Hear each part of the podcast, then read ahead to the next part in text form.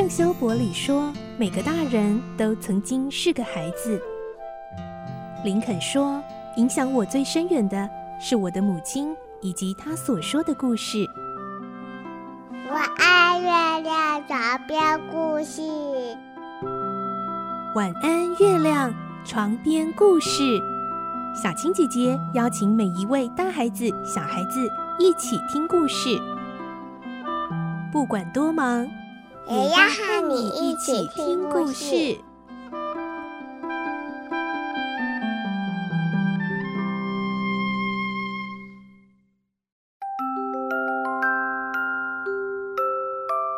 晚安，欢迎你和我们一起听故事。我是小青姐姐，今天我们继续来听《汤姆历险记》第七集的故事。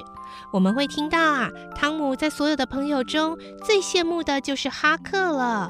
应该说，所有镇上的小朋友都跟汤姆一样，很向往哈克的生活。哈克不用上学，整天到处玩，也不用担心会被家里的人骂，因为他爸爸根本是个酒鬼，整天都在喝酒，都不会管他。不过，其实他的爸爸生起气来会喝酒，又打哈克出气，所以哈克也都尽量躲着爸爸呢。来听今天的故事，《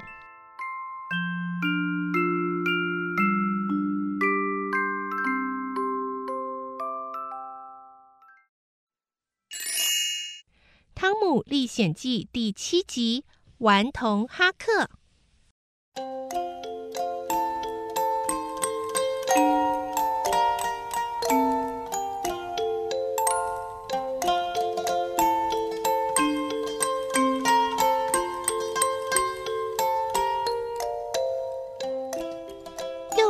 星期一的早晨，这样的早晨总是令人忧郁，因为这是一个礼拜的开始，该工作、该上学，一个都跑不掉。汤姆最不喜欢的就是星期一，他好渴望假日不要那么快结束，或者跳过星期一，直接从星期六开始放假。每个礼拜都这样多好，这样他就不用去讨厌的学校，度过漫长又令人难过的上课时间。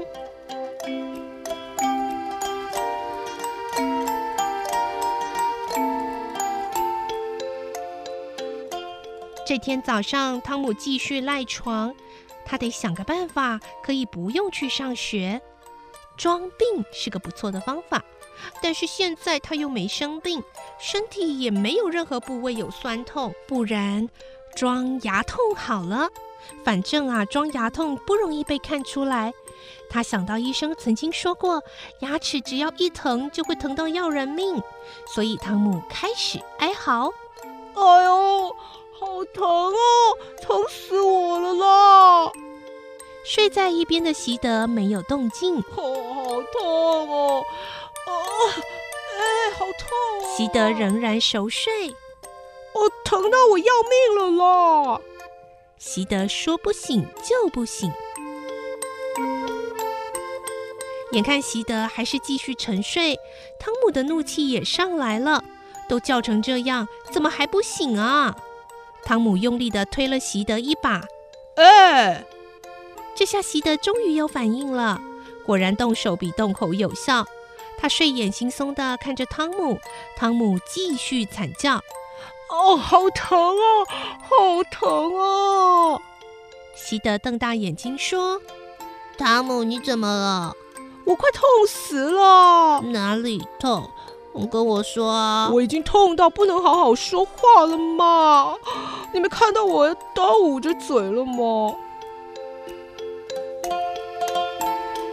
席德被汤姆的反应弄到不知道该如何是好。波璃姨妈这时候也正上楼要叫他们起床。姨妈问汤姆：“嗯，你怎么啦？”他说他快要痛死了，但就不说哪里痛。汤姆看到姨妈上楼。准备开始施行他计划好的苦肉计。哦，我牙痛啊，痛到要命了！哎呦，原来是牙疼啊！哎，给牙医拔牙就好了。哎，只是拔牙的痛啊，远远超过牙疼啊。汤姆，你得忍耐啊。你先准备一下，我带你去啊。拔完牙再去学校啊。汤姆听见要被带去拔牙，然后还要上学，那多划不来啊！他可不想平白无故被拔掉一颗牙。他赶紧从床上跳起来，穿好衣服。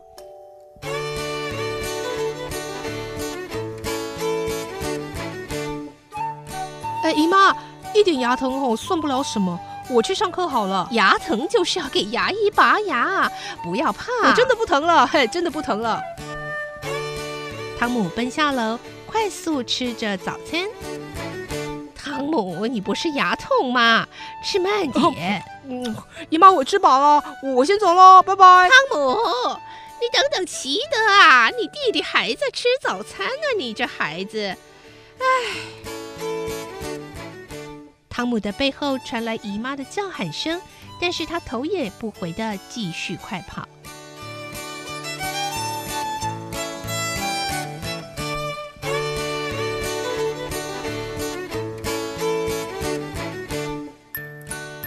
今天真倒霉，装牙疼还差点真的被抓去拔牙。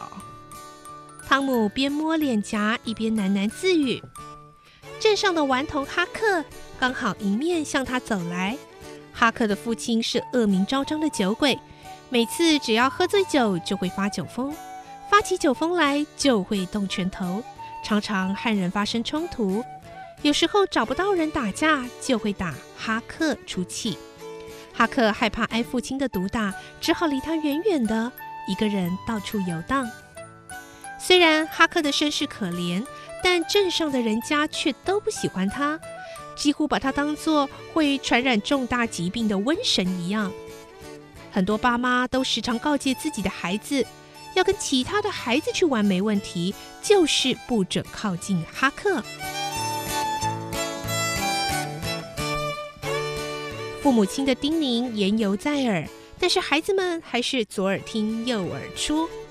他们实在太羡慕哈克可以过着自由自在、无拘无束的生活，而且哈克还熟知各种野外求生的技能，包括在密西西比河边钓鱼、采集可食用的野果、搜寻野兔的巢穴，然后还有捕捉野兔烤来吃。哈克常常在装糖的大木桶里面打盹，过着边舔糖边睡觉的甜蜜生活。孩子们简直把他当偶像来崇拜了，而且哈克从来不逃学哦，因为他根本没有上学。他想讲粗话就讲粗话，没人会管教他。他那酒鬼老爸不会，反正他只管喝酒而已。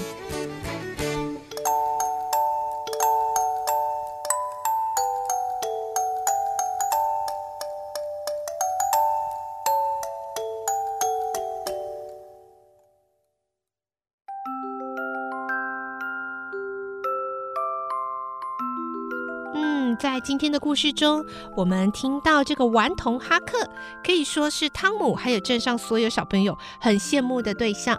但是小军姐姐觉得一点都不羡慕诶，因为其实哈克呢，在故事中说起来应该是一个遭受家暴的小孩，而且没有办法上学，只能到处游荡。其实也是情非得已，因为他的爸爸并没有好好的担起责任来教养他哦，所以让他不能上学校，每天只能穿。的脏兮兮的，到处游荡，其实是很令人同情的哦。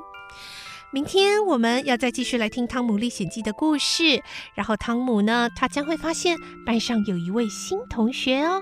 明天再继续来听这个故事，祝你有个好梦，晚安，拜拜。小朋友要睡觉了，晚安。